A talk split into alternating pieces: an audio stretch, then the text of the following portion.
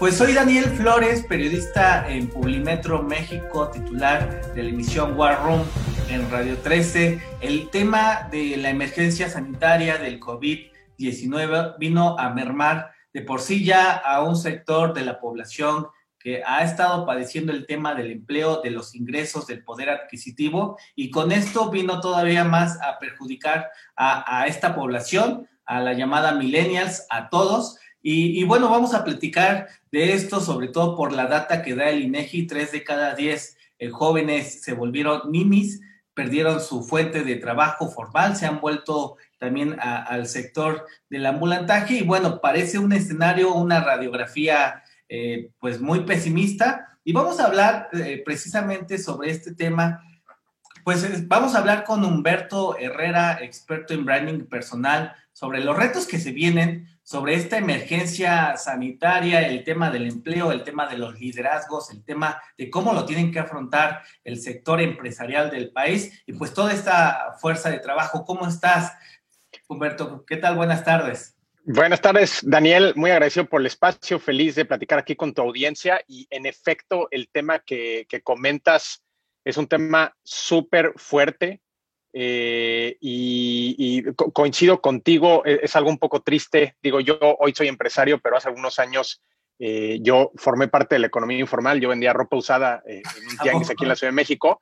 Entonces, entiendo lo que sienten los jóvenes y la dificultad que existe hoy si antes era complejo, hoy le agregamos el tema de la pandemia, le agregamos el tema de la economía, la crisis económica, como, como comentabas, bastante fuerte. Tenemos algunos datos de Estados Unidos, pero bueno, si quieres, este, tú, tú, tú guiando y con mucho gusto ahorita platicamos más. Claro, pues, a ver, eh, esta, esta pandemia vino a simbrar todos los sectores productivos del, del país, Humberto. Me gustaría iniciar, pues, oye, eh, ¿cuál es el reto para los empresarios, para los liderazgos, para los jefes, para estas generaciones de millennials, boomers, que van a tener que afrontar pues esta crisis económica y de otros sectores. A ver, eh, ¿en dónde estamos parados? No solamente aquí en México, sino en América Latina, donde el COVID ha pegado durísimo en el tema del empleo. Cuéntame un poco más, por favor.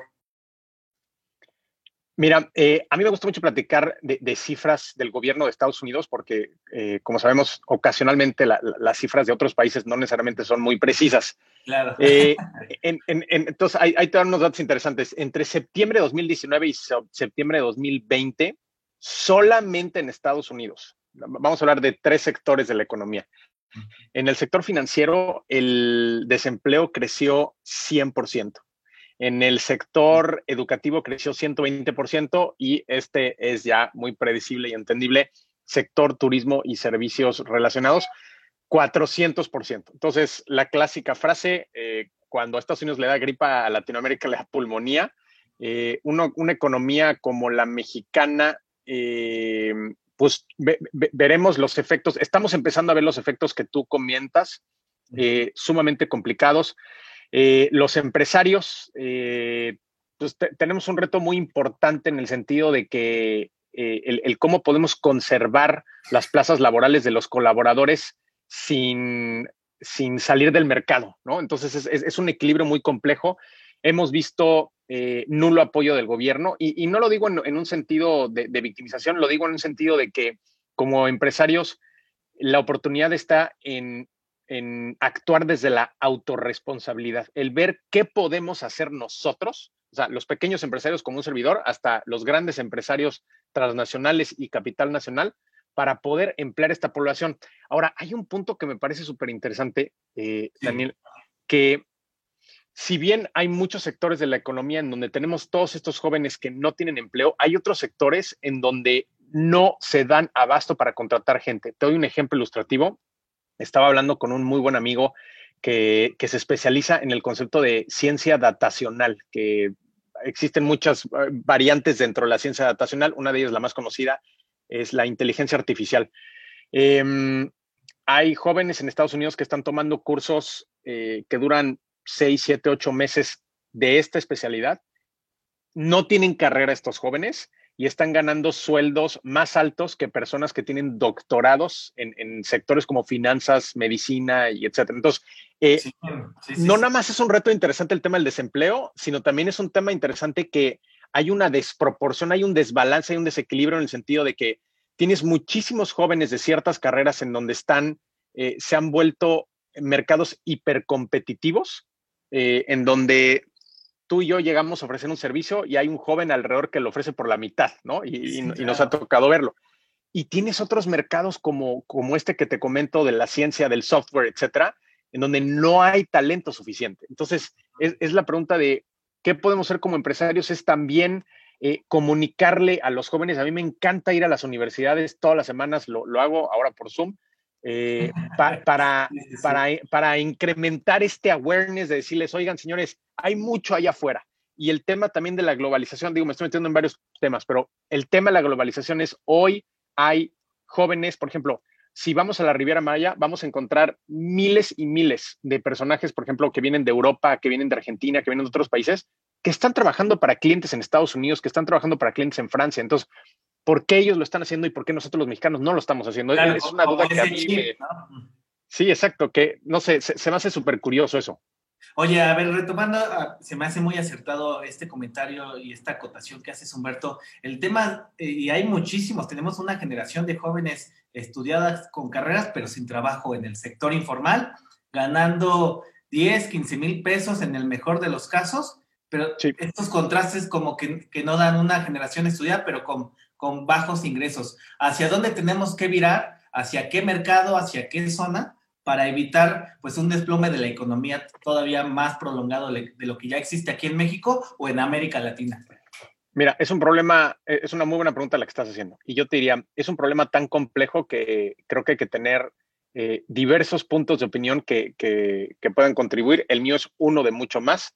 Eh, yo me gustaría hablar de dos puntos en, en, específico. Uno es el concepto del branding personal, que, que ahora lo describo, y el segundo es el tema de entender cuáles son los mercados, que, ya lo mencioné, cuáles son los trabajos y las disciplinas que tienen demanda. Porque hoy la gente, sí, es que voy a estudiar tal carrera porque me apasiona. Yo siempre les digo a los jóvenes que estoy en lo que les apasiona, pero hay que encontrar un ángulo que pueda tener demanda entre la sociedad, ¿no? Eh, ya, no es el... En, la época de nuestros papás, el tener una carrera de una universidad de prestigio como la UNAM, la UAM, etcétera. ¿no? No, estabas, estabas muy bien. Hoy en día. No te alcanza no te alcanza, cabrón.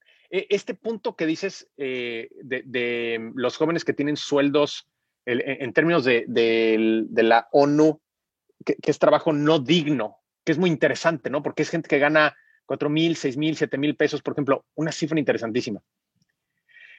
96% de las mujeres en, el mercado laboral de México ganan menos de 12 mil pesos al mes. O sea, está muy, muy, muy, muy, muy, muy fuerte. Está muy cabrón, güey. Perdón por el francés, pero está, muy, cabrón. está muy cabrón. Sí, güey. O sea, y, muchas de ellas, como sabrás, son madres solteras, tienen hijos, eh, a, veces apoyan en casa, apoyan al marido, etc.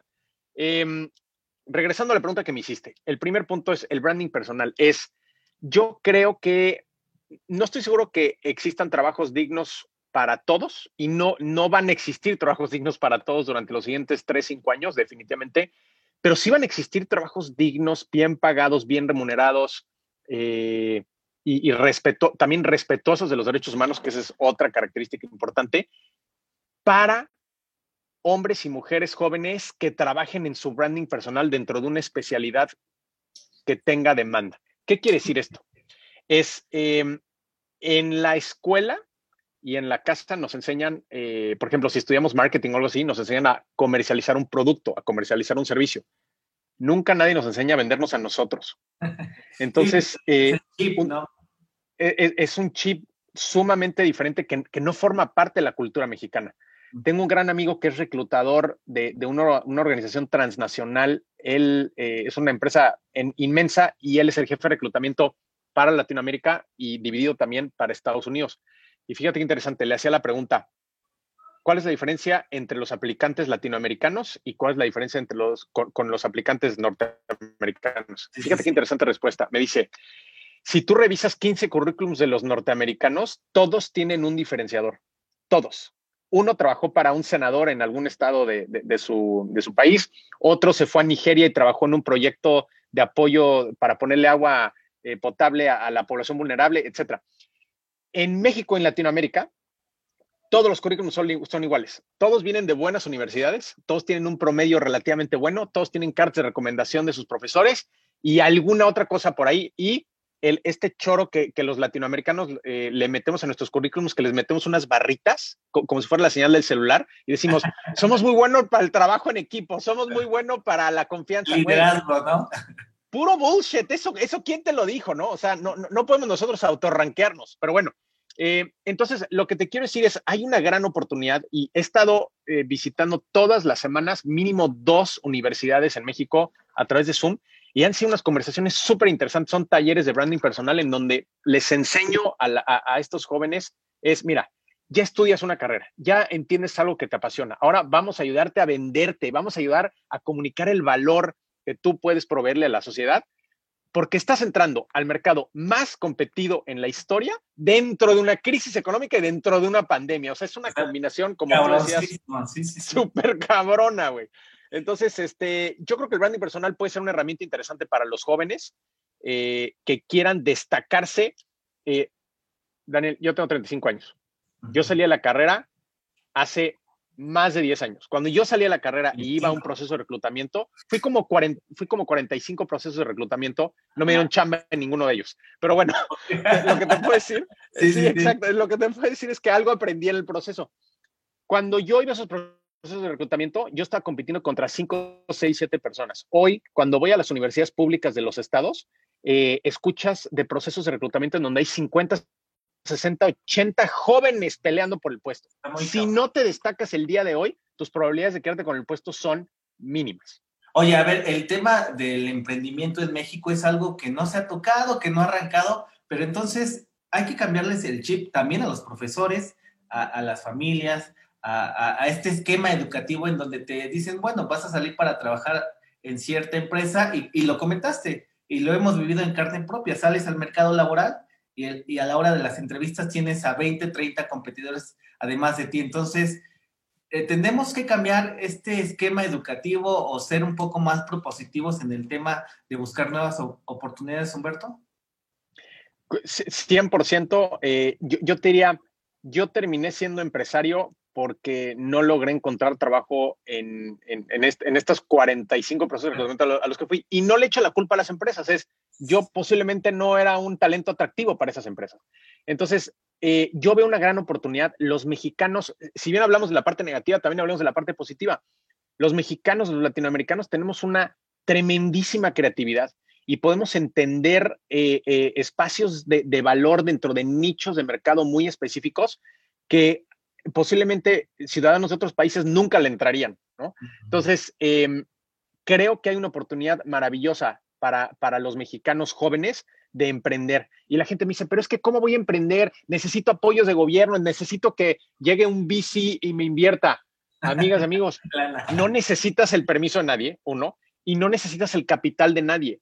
Yo tengo un gran, gran amigo que, que por ejemplo, es, es empresario de e-commerce en México, le va súper bien, él empezó vendiendo, eh, em, le encantan los drones, entonces agarró, agarraron los drones y de repente eh, les sobraba alguna pieza y se subía a Mercado Libre y le empezó a vender. Hoy tiene un imperio que se dedica a vender electrónicos eh, relacionados y yo lo que te digo es, él nunca lo apoyaron, nunca le dieron un crédito, nunca fue con un banco, nunca nada, solamente se puso a vender, solamente se puso a hacer, ¿no? Al final con su idea. Exacto, y, creo que tú y yo también somos eh, e, ejemplos, Daniel, de, gente que eh, igual y no tuvo las mayores oportunidades en, su momento cuando estábamos un poco más jóvenes, pero salimos a buscarlas, güey.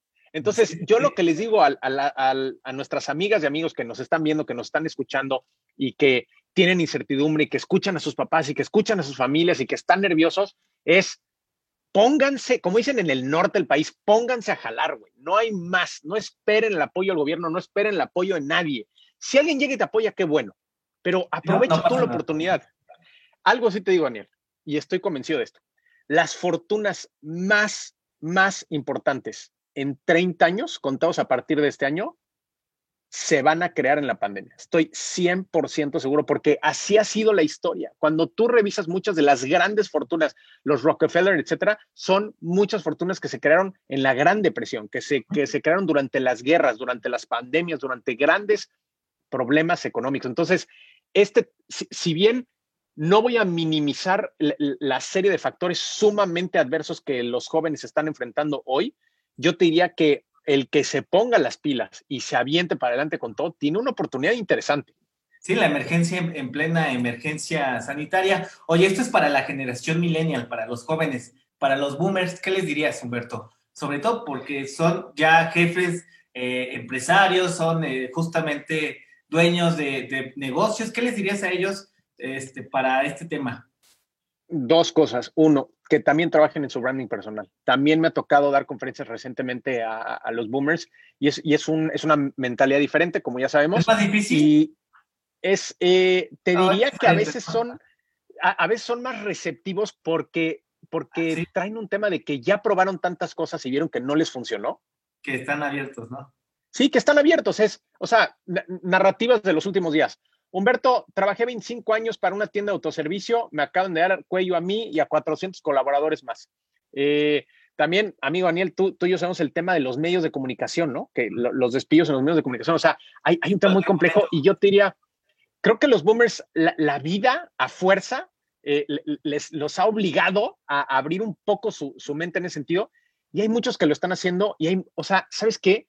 Hay mucha gente que, he visto en mis últimas conferencias que se me acerca y me dice, Humberto, eh, eh, esta persona de la tienda departamental me decía, hace un año mi hijo, mi hijo me impulsó a que me pusiera a vender este, unas salsas. Entonces, soy muy bueno para hacer salsas, me puse a hacer salsas, las empecé a embotellar eh, y ahora que perdí mi trabajo, mi familia está subsistiendo a las salsas porque me dedico a venderlas, me salgo a la calle todos los días y dice, antes a mí me daba vergüenza salir a la calle con mis salsas y decir, me dedico a producir salsas. Hoy en día lo hago con orgullo y me río y voy a la condesa y les promuevo en los restaurantes, en las tiendas, etcétera. Y entonces ellos están subsistiendo de, este tema. Entonces, hay, hay un punto que me encanta de estas historias, que es el concepto de la independencia financiera, que ya sabes, en, los defraudadores estos de las redes sociales es un término que está súper choteado, pero es padrísimo verlo cuando la gente dice, o sea, y, yo se los digo hoy, inclusive a la gente que tiene trabajo, es busca un segundo ingreso, porque hoy no tenemos nuestro trabajo garantizado. Sí, pues, lo, lo comentabas y en estos meses ¿Cuántos casos no hemos sabido de personas que llevan 10, 15, 20 años trabajando para una empresa y de la nada se quedan sin empleo, ¿no? Con esta incertidumbre. Oye, a ver, nada más para recapitular un poco. Se viene un 2021 todavía, pues, más de incertidumbre por el tema de la vacuna, por el tema eh, de la crisis económica, pero también es un nicho de oportunidad, lo comentabas. No todo es catastrófico, sino también se puede ver diferentes eh, horizontes y rutas del mercado laboral para que también a, los, a nuestros jóvenes, a los jóvenes, no les demos un escenario tan complicado. Se puede, se puede hacer, se puede hacer mucho, nada más hay que revalorar nuestra, nuestra marca, nuestra persona. ¿Así es el camino, Humberto? Me, encanta lo que dices, coincido contigo y, 100% de acuerdo. Es eh, los momentos de crisis son momentos de oportunidad. Es profesionalmente, yo te diría hoy, eh, si antes necesitabas por ejemplo, hay, una gran diferencia eh, de hace 10 años con, con, hoy o hace 15 años. Es, antes, Daniel, era casi imposible conseguir un trabajo o, casi imposible conseguir un, proyecto si tú no tenías una carrera eh, e, estudiada. Hoy en día, si tú eres un gran programador, te contratan porque eres un gran programador. Se vuelve un tema mucho más meritocrático y menos diplomático y o político. Entonces, eso es emocionante. O sea, también yo, yo lo que les digo a los jóvenes es, eh, aprovechen para, para tomar cursos y volverse valiosos en una especialidad. O sea, mucho lo que hablo en las conferencias de branding personal es cuál es el problema que vienes tú a resolver y a qué cliente potencial se lo vienes a resolver. Si tú no tienes la capacidad de responderme esas dos preguntas con una claridad extrema en un solo enunciado, no sabes a dónde vas. Y no hay que alertarnos ni nada, nada más hay que ponernos a trabajar, hay que sentarnos en una silla y entender qué es lo que queremos hacer de nuestra vida y a quién le vamos a servir. Justo. Oye, pues nada más, eh, me, parece el, tema muy interesante, sobre todo por eh, los tiempos que se nos avecinan, Humberto. Antes de despedirnos para nuestros eh, público, para nuestros radioescuchas, ¿qué les dirías sobre todo para un 2021? No se acaba esta crisis el 31 de diciembre de, de este mes, Eh, sí, ¿no? Este, justamente porque traemos ese chip, pero apostarle más al emprendimiento, al valor propio y definitivamente buscar nuevas oportunidades en el mercado laboral, que ya lo mencionabas, es muy competitivo, no solamente en México, sino en América Latina. Me encanta y, yo dejaría a tu audiencia con, una pregunta, es, ¿qué pueden ustedes, ustedes hacer en el 2021 que tenga que ver más con ustedes, que tenga que ver menos con pedir permiso, que tenga que ver menos con pedir trabajo en una gran empresa, que tenga menos con decir, es que, ¿qué pasa si me corren de aquí? Es, ¿qué puedes hacer tú para estar mejor? ¿Qué puedes hacer tú para estar más sólido, tener ingresos adicionales, tener menos deudas, estar más preparado mental y emocionalmente para lo que estamos viviendo? Yo creo que esa es la pregunta con la que me gustaría dejar a tu audiencia. Y si me permites, eh, Daniel, yo todas las semanas, perdón, cada dos semanas estoy dando conferencias gratuitas de branding personal eh, para ayudar a las personas a que puedan eh, enfrentar esta circunstancia con mucho mayor preparación y con mayores oportunidades. a través de mi Instagram, arroba Humberto Herrera Oficial, ahí van a poder encontrar los links y todos los accesos gratuitos a las conferencias. hay una oportunidad padrísima y los invito. Buenísimo. Oye, Humberto, pues muy interesante. Gracias por la claridad. definitivamente vamos a estar en contacto en los próximos meses, sobre todo por el tema que, ya estamos viviendo. Y pues nada, este, estuvo súper bueno el tema. Te agradezco muchísimo los minutos. Gracias a ti, Daniel. Te mando un fuertísimo abrazo, un saludo a tu audiencia. Gracias, cuídate mucho. Bye.